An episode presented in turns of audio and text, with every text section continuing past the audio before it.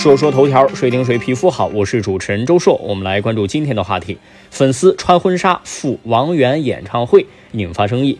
最近，歌手王源重庆演唱会热度很高。为了看一看自己从小学、初中就喜欢上的爱豆，不少粉丝是不远万里、不惜万金到演唱会现场，跟爱豆来一场青春之约。在王源重庆站的演唱会上，有不少粉丝还特意穿上了白色婚纱到现场，戴上了头纱和手套。这个行为引起了一些网友的不满和质疑。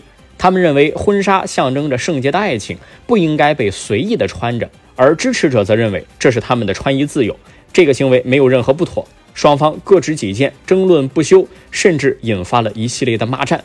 第一，穿衣确实自由，只要没有违反法律法规和公序良俗，穿什么去听演唱会，没有必要吵得不可开交，就是一个个人选择而已。第二，我真正有点不太理解的是，穿婚纱去听演唱会，这是谁开的头？是粉丝自发组织的，还是一个营销的策略呢？或者说，不少粉丝是被从众心理裹挟着，跟风买了婚纱，租了婚纱去听演唱会？追星有没有必要做到这种程度啊？值得思考。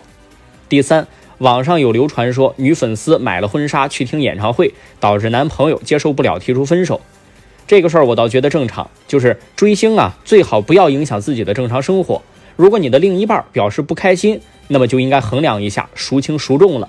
比如女生去追男星，男朋友或者老公不乐意，到底是坚持自己的喜好继续追，还是停止脚步回归家庭呢？同理，男生追女星，如果女朋友或者老婆吃醋，男生还应不应该继续追下去？类比啊，男性打游戏。结婚以后要节约开支了，老婆不让买游戏了，该怎么办呢？你大可以说玩游戏是自由，但是权衡之下，可能不少人也会放弃。